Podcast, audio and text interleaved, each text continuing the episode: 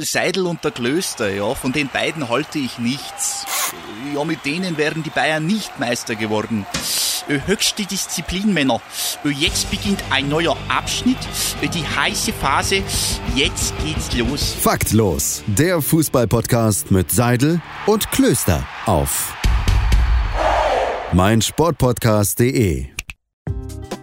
Einen wunderschönen guten Abend und herzlich willkommen zum Einlagenspiel Nummer 13. Alter. Richtig. Das wird auch immer mehr. Aber ähm, ja, ihr hört Faktlos, den Fußball-Podcast mit dem mir zugeschalteten, wunderbar aussehenden, back in Business seienden Seiler. Hey, Tommy. Und mit Klöster. Das bin ich. Auch genannt Köstler. Jetzt habt ihr, jetzt, jetzt sind alle Myst Mysteri Mysteriums gelöst. Und damit glaube ich nicht, aber okay. viele.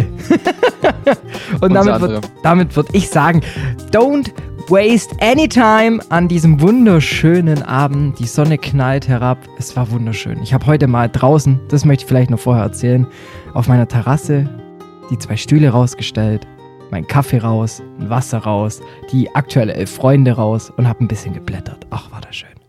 Ja, sehr, sehr schön. Auch bei mir war heute im Homeoffice ähm, draußen Zeit, draußen gearbeitet ein bisschen. Äh, die Gartenmöbel haben es wieder auf die Terrasse geschafft und werden, sind nicht mehr im äh, Gartenhäuschen vergraben. Deswegen ganz, ganz schön. Der Tag war wunderbar und jetzt freue ich mich äh, mit dir, unsere Abwehrspieler in der Top 11, die wir beide auf jeden Fall mit, mit ganz viel Stolz präsentieren dürfen, äh, aufzustellen. Deshalb würde ich auch sagen, ähm, ich, ich date sogar wirklich mal lassen, immer jeder stellt zwei vor. Weil sonst sind wir bei vier Aufstellenden, dann hat der eine einen 8-Minuten-Monolog. Okay, okay, dann ähm, sollen wir erst unsere zwei Auswechselspieler und dann arbeiten wir uns langsam rein. Das können wir machen. Dann fang doch du mal mit deinen Auswechselspielern an. Okay, äh, bei mir, also ich kann jetzt schon sagen, es wird ein sehr Deutschland geprägtes Team sein und sehr Bundesliga-reich äh, reich geprägtes Team sein. Auf der Bank sitzen für mich Marcelo Bordon, Mm. Mm. Schöner Spieler. und Benedikt Hövedes. Oh. Als Also da- Innenverteidiger oder als Außenverteidiger? Wichtige Deshalb Frage. sitzt er auf der Bank. Deshalb sitzt er auf der Bank, weil er beide spielen kann, weil er nicht nur die Kante ist, wie sie Marcelo Bordon ist, sondern eben, weil er ein bisschen filigranerer Innenverteidiger ist, der zur Not auch sehr gern außen spielen kann. Ähm, natürlich bei beiden äh, ist die emotionale Liebe zu den, dem jeweiligen Spieler noch mit da, weil Schalke Legenden sind einfach klar bei Benny Höwe, der ist ein bisschen schade geendet. Aber Marcelo Bordon, spätestens seit seinem Wechsel vom VfB zu Schalke, perfekt verhalten, eine krasse Ja. Karriere auf Schalke hingelegt. Ähm, Glaube ich, keinen Titel gewonnen, aber das ist auf Schalke ja normal. Aber ja, er ist quasi so, so eine Art alter Naldo, Riesenschuss gehabt, kann eigentlich von überall schießen, eine Kante hinten drin. Ähm, deswegen die beiden bei mir auf der Bank. Ja, sehr, sehr stark. Äh, Bordon, weiß ich auch noch, hat mein Vater ähm, ein Trikot daheim. Schön. Von Bordon. Naja, ich komme zu meinen zwei Auswechselspielern. Ähm, ein Name, den hast du bereits wieder genannt, aber nicht in deiner Auswechselbank, sondern er ähnelt diesem Spieler. Und zwar bei mir ist auf der Auswechselbank Naldo, ähm, den ich allein schon aufgrund des 4 zu 4 da, von damals einfach reinnehmen muss. Dieser Wuchtkopfball, da, so einen brauche ich von der Bank. Weil ich bin ja jemand, der sehr offensiv spielt und da muss ich in der 90. Minute auch mal bei einer Ecke alles nach vorne werfen können. Ähm, und äh, mein anderer Auswechselspieler ist Franz Beckenbauer. Ähm, ah, habe ich, mir- hab ich mir auch überlegt. Habe ich mir auch überlegt. ja, ich, ich hab, er hat es bei mir auf jeden Fall nicht in, in die Starting vorgeschafft in der Abwehr, aber äh, ich dachte mir für die Bank und wenn man natürlich auch seinen, seinen Werdegang komplett verfolgt hat, ist dann halt auch jemand, der so wie, wie, wie, wie so Ronaldo bei der EM halt auch noch ein bisschen von außen coachen kann. Stark, stark, sehr, sehr gut. Ähm, ja, Franz Beckenbauer war wahrscheinlich einer der besten Innenverteidiger, die es jeweils, jemals auf dieser Erde gegeben hat. Ähm, hat muss eigentlich in jedem Team stehen, hat es in unser Intro geschafft, aber er hat es bei mir nicht ins Team. Ich weiß nicht, wie bist du eher gegangen? Bist du eher auf Sympathie und Ja. persönliche Geschichte oder auf Klasse gegangen? nee, wirklich auf Sympathie gepaart mit Klasse. Also, aber Okay. schon ausschlaggebend Sympathie. Ähm, und halt, ja, es hat auch ein Spieler, wobei, wenn ich jetzt so drüber nachdenke, es hat auch einer geschafft, den ich einfach damals schon extrem mochte. Also ich würde schon noch sagen Sympathie, aber natürlich hat er sich das auch verdient durch Klasse. Und Okay, okay. deshalb ja. Äh, deshalb, ich komm, ich, ich hau gleich raus, dann überlasse ich Mach dir das, dann. Denn, Mach das. also meine ersten zwei äh, Verteidiger, ich fange auf den Außenpositionen an. Und zwar, der eine ist Philipp Lahm, ganz klar als Außenverteidiger, muss rein. Ähm, hat eben Kann ich auch, spoilern, habe ich auch. ist halt auch allein schon durch die VfB da gereift, dann zurück zu den Bayern sich etabliert. Wahrscheinlich mitunter der beste deutsche Außenverteidiger der Zeit, die wir miterlebt haben. Und äh, WM 2014, ein Spieler, der einfach, der sich immer reingeworfen hat. Und der, finde ich, auch trotz Bayern-Gene immer relativ human war, um das Ganze mal nett zu umschreiben. Das musste noch mit rein. Ja, eine klei ein kleiner Bayern-Pan musste rein. Und ähm, dann noch äh, Zanetti, Javier Zanetti muss bei mir noch auf, auf, auf der anderen Außenposition spielen. Einfach ein Spieler, ich glaube, der ist so flexibel, den kannst du dann, wenn es hart läuft, lässt du den halt einfach linken Flügel spielen oder linkes Mittelfeld. Der Typ kann alles, hat einen guten Schuss, er ist schnell, er kann schöne Flanken schlagen oder konnte besser gesagt so als, als aktiver Fußballer. Und ähm, ich glaube, es gibt keinen argentinischen Außenverteidiger, der sein, also der seinen Namen so teuer verkauft hat wie Zanetti. Zwei sehr, sehr gute Picks, da kann ich direkt weitermachen. Philipp Lahm natürlich. Ähm, muss, muss in jedes Top-Team rein. Für mich auch. Und nachdem ich gerade bei Franz Beckenbauer schon den Superlativ benutzt habe, werde ich das auch bei Philipp Lahm tun. Für mich, wie du sagst, in, der, in unserer Zeit der beste Außenverteidiger, den wir hatten, auch wenn wir Leute wie Marcelo haben, wie Javier Zanetti, die auch sehr, sehr gut sind. Aber Philipp Lahm hat einfach dieses All-Around-Talent. Du kannst ihn links wie rechts aufstellen. Er weiß genau, was zu tun ist. Äh, defensiv einfach mit einem so klaren Kopf, dass er genau weiß, wie er Bälle abfängt, wie er die Flügel verteidigt.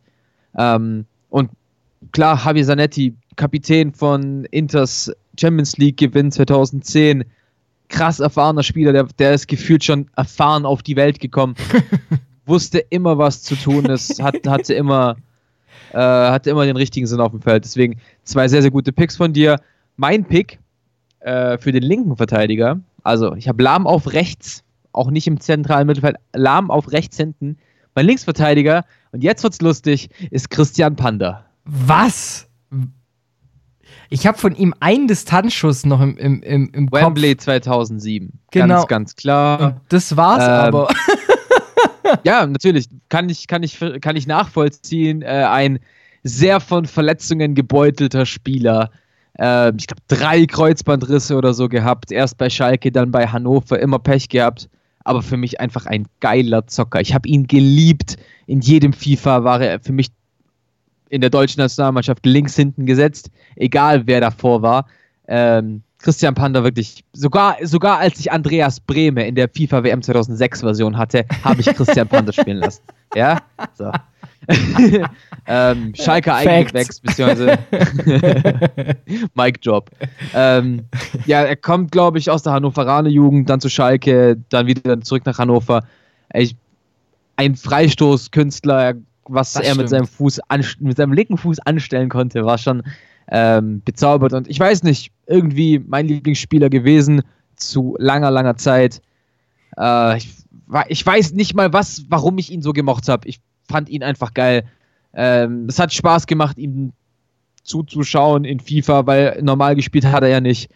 Auch eine, eine große Was wäre wenn Story, aber für mich einfach sehr, sehr sympathisch und sehr, sehr emotional. Deswegen Christian Panda, mein Linksverteidiger. Witzig finde ich, ich bin bei meinen Innenverteidigern auch nach Schussstärke und vor allem auf Freistoßspezialität vorgegangen. Nachdem ich ja schon Naldo auf der Bank habe, dachte ich mir zum einen, ich werde Thiago Silva ähm, in meine Abwehr mit reinstellen. Einfach von der Schnelligkeit der Füße und halt auch einfach diesem Bums im Schlappen, finde ich, ist das einfach, der, der passt da gut in mein Team rein, denn mein anderer, mein letzter Verteidiger ist halt einfach einer, der alles wegflext, sowohl auf dem Rasen als auch neben den Rasen und deshalb ganz klar John Terry. Wie geil. Nach dem Front von, ich weiß nicht, welche Folge das war, aber von zwei oder vor zwei Folgen oder keine Ahnung, nach dem Front muss er in deine Top 11 rein. Ich habe gedacht, du hast ihn auf der Bank gehabt, aber Ich so einen, schon der alles geil. wegflext. Wirklich. Allem, wie gesagt, auf und neben dem Rasen, das ist ganz wichtig. Einer, der, ein, der, der auch mannschaftsdienlich äh, und spielerfrauendienlich agieren kann, das ist wichtig. Ja, stark. Ich muss, ich muss ehrlich sagen, Thiago Silva war ich nie der Fan von. Ich habe ihn in FIFA. Das war halt, ich wusste es. Ich sage, ich habe viel nach Sympathie aufgestellt. Und es war halt immer ein Spieler, der halt einfach diese Innenverteidigung so gut zusammenhalten konnte, weil er halt einfach diese gewisse Schnelligkeit mitgebracht hat.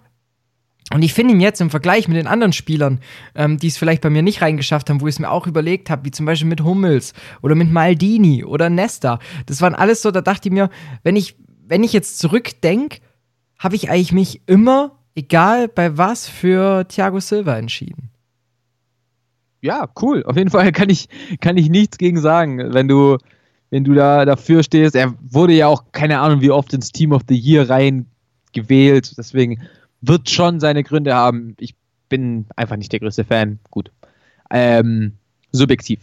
Meine zwei Verteidiger. Und nachdem es so ein bisschen filigran wurde auf den Außenverteidigerpositionen, wird es jetzt richtig bombig in der Innenverteidigung. Denn den ersten hast du tatsächlich schon genannt. Es ist Alessandro Nesta. Aha. Ähm, ein moderner Innenverteidiger in der damaligen Zeit. Geile Gretchen gehabt, was der weggeflext hat, auch schon John Terry-like auf dem Platz zumindest. Äh, Spielaufbau hat er schon echt ein Auge gehabt. Er hat so ein bisschen das Lucio-Gen drin gehabt und für mich Mhm. dann auch einfach besser als Paolo Maldini. Wahrscheinlich, weil ich ihn auch einfach in einer anderen Zeit erlebt habe und deswegen für mich wichtiger als Paolo Maldini. Ähm, ja, deswegen, wenn ich an erfolgreiche Milan-Tage zurückdenke, denke ich irgendwie automatisch eher an ihn als Ja. an Ma- Maldini. Deswegen mein, mein Pick, also ich muss mich zwischen den beiden irgendwie entscheiden. Es ist Alessandro Nesta geworden. Und mein zweiter Innenverteidiger ist, und irgendwie wundert es mich, dass er hier noch nicht aufgefa ähm, aufgefallen ist. Apropos wegflexen, Carles Puyol. Oh, ich dachte, du sagst jetzt Thorsten Legert. Nein, nein, nein. nein. ja, äh, Pjol, ähm, muss ich zugeben, habe ich mir auch überlegt gehabt, aber mit diesen Haaren schafft man es bei mir nicht in die Top 11. Es tut mir leid. ja, ich, ich weiß, was du meinst. Die, die Haare sind nicht gerade geil, aber ah, Ja. schon ein geiler Typ. Schon ein Ja. geiler Typ gewesen. Egal wie alt er war, er hat immer genau die gleiche Leistung gebracht. Du hast von ihm nie ein gutes, aber nie ein schlechtes Spiel gesehen. Er war einfach immer da und immer gut. Äh, ich war großer Fan von ihm. Ich habe ihn in FIFA 2005 geholt. Ich habe letztens nochmal nachgeschaut. Das war ein Zeichen, dass ich ihn schon länger verfolge. und ja, geiler Macker. So, wenn ich mir se- seine FIFA-Frisur anschaue, war das immer so ein Klecks. Das war immer so ein Lockenklecks, weil Ja. es damals die Grafik noch nicht gab. Ja, das sind meine vier Innenverteidiger. Wer hat es bei dir denn nicht ins Team geschafft, wo du knapp gesagt hättest, ah, wäre eine Überlegung wert gewesen? Wie gesagt, also Nesta, Hummels, Maldini, ähm, Thorsten Legert, wenn ich ehrlich bin, weil ich dachte mir, ein Kassala brauchst halt auch irgendwie. Ähm, dann, da war ich mir auch nicht sicher, ob das von der Position her passt. Er hat es eigentlich schon gespielt, aber war eigentlich auch zentral defensiv, war äh, Mascherano, wo ich es mir überlegt Ah, ja, okay, hatte. okay. Ähm, aber der, der war halt auch so zu flexibel. Das war eigentlich so ein, so ein Zwischenspieler zwischen Sechser und äh, Innenverteidiger. Wenn es da noch mal eine Position dazwischen geben würde, äh, per Zahl, wahrscheinlich so eine viereinhalb, fünfeinhalb, dann äh, wäre er das gewesen. Auch nicht reingeschafft bei mir ähm, hat's neben Subotic, obwohl ich ihn eigentlich zu seiner Dortmunder Zeit schon ziemlich, ziemlich stark fand. Und Fernando Meira hat's leider auch nicht geschafft. Hätte er die Meisterschale richtig rumgehalten, hätten wir vielleicht noch mal drüber reden können. Ah, Fernando Und Mera. Ich glaube natürlich genau Mathieu Del. Pierre, Trainingsgruppe 2, war auch schon Ah. sehr kultig. Aber Mathieu Del Pierre. Genauso ist es bei mir ähnlich mit dem Laden Kristajic, der gleichzeitig mit Marcelo Bordon die Innenverteidigung gebildet hat. Äh, ansonsten war es bei mir ganz knapp bei Arne Friedrich. aha, habe ich mir auch überlegt, Ähm, ja. Auch sehr, sehr viel Sympathie aufgrund der WM 2006, äh, WM 2010, EM 2008. So die Zeit, in der er war, geiler Typ. Mag ihn sehr, hab ihn sehr gemacht, weil er eben auch so dieses Benedikt Hövedes Ding hat, dass er außen wie innen spielen konnte, das jeweils immer gut gemacht hat. Äh, ich habe es mir auch überlegt bei Diego Buchwald. Einfach nur wegen dem WM-Finale gegen Maradona, der Guido. Ähm, ja, das war's dann eigentlich. Ansonsten war ich mir gar nicht so sicher. John Terry habe ich mir überlegt. Ich war sehr viel bei Semi Hüpie Mhm. Vom FC. Liverpool. Aber ja, letztendlich bin ich sehr zufrieden mit meinen vier Verteidigern und habe so ganz viel Soft, Softness auf den rechten und linken Seiten mit jeweils mindestens einem Kreuzbandriss und halt pure Power in der Innenverteidigung. Ja, du hast so, du hast so ganz, ganz viel Gefühl auf Außen und so ganz, ganz viel Eisen in der Mitte. ja, genau. Das Gefühl wird quasi von dem Minus wieder aufgeholt, was ich in der Innenverteidigung habe, sodass ich wieder eine Null habe. Ey, bei mir ist eigentlich nur Lahm so der, der einzige mit Gefühl, sage ich jetzt mal. Der Rest ist schon hart auf die Fresse. Der Rest hat Bums. Der Rest hat richtig Bums und eine besonders. Naja, das waren unsere Mittelfeldspieler. Morgen quatschen wir über, äh, das waren unsere Abwehrspieler und morgen quatschen wir über unsere Mittelfeldspieler. Seid gespannt, da habe ich auch schon ein paar kultige Namen am Start. Ah, da freue ich mich drauf. Und wenn diese Musik erklingt im Einlagenspiel, dann heißt es, wir nöhen eine Runde. Ja, freue mich. Und äh, heute bin ja ich mal wieder dran und deshalb dachte ich mir, ähm, welchen Trainer hättest du am liebsten in deiner eigenen Fußball-Doku begleitet? Also für alle, die es nicht wissen, der Film Trainer wurde jetzt gerade auf Facebook sozusagen gestreamt für ein paar Tage, dass man sich den anschauen konnte. Und jetzt dachte ich mir, so was, bei welchem Trainer hättest du gesagt, ey, bei, und in der Saison wäre ich gerne dabei gewesen? Die zwei Monate von Jürgen Klinsmann bei Hertha BSC. Glaubst du, der, der Film hätte genügend Mehrwert gehabt? Ey, das wäre das wär eine Doku-Reihe geworden, ich schwör's dir. das wäre so Und Jür nee, Anfang mit Jürgen Klinsmann beim FC Bayern, Buddha und so ein Quatsch und dann bei Hertha BSC. Also so Teil 1 Bayern, Teil 2 Hertha und Hertha dann im Extended Cut. Yes.